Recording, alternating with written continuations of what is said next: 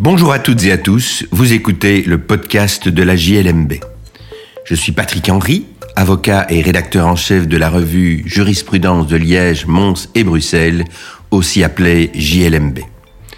Dans la revue, tout comme dans ce podcast, nous commentons principalement des décisions de jurisprudence prononcées par des juridictions des ressorts des cours d'appel de Liège, Mons et Bruxelles.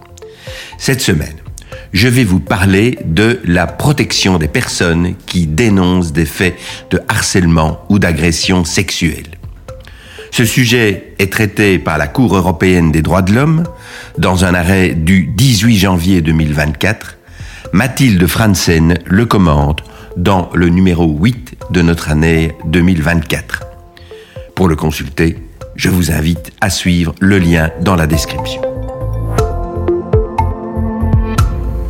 Les faits remontent au mois de juillet 2015. Une personne qui travaille dans un établissement d'enseignement confessionnel à Paris se plaint de faits de harcèlement et d'agression sexuelle du vice-président de cette association. Elle s'adresse au président de l'association et à quelques autres personnes de l'association pour dénoncer ces faits qui sont en fait imputés au père du président. Le vice-président est le père du président de l'association. Voyant qu'il n'y a aucune réaction, le mari de la plaignante va à son tour déposer sur le mur Facebook d'une de ses connaissances euh, les accusations de son épouse. Il les relaye sur ce mur Facebook. Le 1er août 2016, le dit vice-président, celui qui est donc accusé d'agression sexuelle et de harcèlement sexuel, dépose plainte et le tribunal correctionnel de Paris, par un jugement du 16 janvier 2018, va déclarer la plaignante et son mari coupables de diffamation publique. Elle sera condamnée à une amende d'un montant de 1000 euros et à indemniser euh, la victime de la diffamation, appelons-la ainsi, à hauteur de l'euro symbolique. Un appel est prononcé et il sera vidé par un arrêt du 21 novembre 2018 qui, grosso modo, confirme complètement la décision du tribunal correctionnel sous la seule émandation que l'amende est réduite à 500 euros. La Cour de cassation statue le 26 novembre 2019, elle rejette le pourvoi elle considère que la plaignante n'a pas pu se prévaloir de l'excuse de bonne foi parce que les propos litigieux ne reposent pas sur une base factuelle suffisante. Si les éléments constitutifs de la réalité d'un harcèlement ont été produits, rien ne permet de prouver l'existence de l'agression sexuelle elle-même.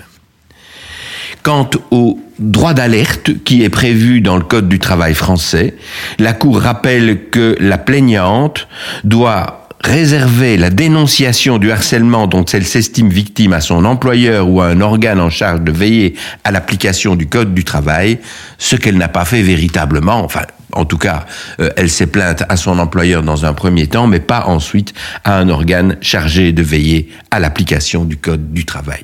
Et donc, euh, la condamnation prononcée par le tribunal puis par la Cour d'appel est confirmée. L'affaire est ensuite portée devant la Cour européenne des droits de l'homme.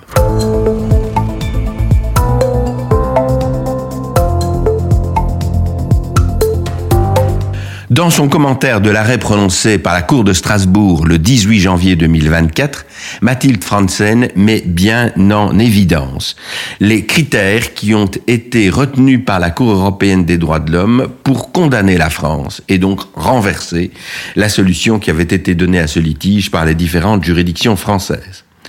Elle considère euh, que l'absence de rapport raisonnable de proportionnalité entre la restriction au droit de la requérante à la liberté d'expression et le but légitime poursuivi justifie la condamnation de la France et donc l'acquittement en quelque sorte de la plaignante. Et la Cour prend pour ce en compte quatre facteurs. D'une part, le contexte, ensuite la nature et puis les effets des propos, ainsi que la sévérité de la sanction. Le contexte, tout d'abord. La Cour de Strasbourg relève que le courriel qui avait été adressé par la plaignante fait suite à des démarches infructueuses d'elle et de son époux dans euh, alertant les cadres de l'association sur le comportement du vice-président, le harceleur donc. Elle rappelle que ce courriel n'a été adressé qu'à six personnes, qui étaient toutes, à l'exception d'un des fils du, de la personne impliquée, soit directement impliquées dans l'affaire, soit habilitées à recevoir des dénonciations de harcèlement. On sent ainsi que la pression qui a pesé sur la plaignante, ainsi que la publicité limitée de ses propos, en tout cas dans un premier temps, ont joué en sa faveur. En ce qui concerne la nature des propos, Mathilde Franzen relève que la Cour semble se, se, cantonner sur ses principes bien établis, plus l'allégation est sérieuse, plus la base factuelle doit être solide.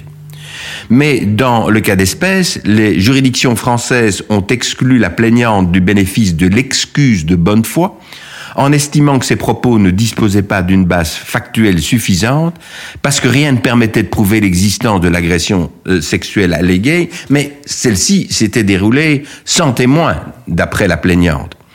Et d'autre part, le fait qu'elle ne se soit pas plainte de cette agression sexuelle auprès euh, de la police ou d'autres autorités ne peut conduire à caractériser sa mauvaise foi. La Cour de Strasbourg considère donc que les juridictions françaises ont fait peser sur la plaignante une charge de la preuve excessive en refusant d'adapter la notion de base factuelle suffisante et les critères de l'excuse de bonne foi aux circonstances de l'espèce.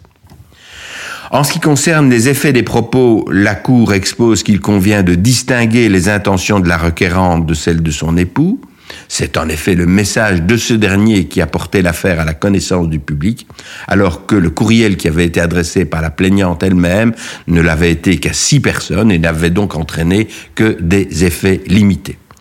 Et en dernier lieu, la Cour considère que si la sanction qui était infligée à la plaignante n'était pas particulièrement sévère, 1000 euros ensuite réduit à 500 euros, elle s'est néanmoins vue infliger une condamnation pénale qui, en tant que telle, présente, dit la Cour, un effet dissuasif susceptible de décourager les intéressés de dénoncer des faits aussi graves que ceux caractérisant à leurs yeux un harcèlement moral ou sexuel.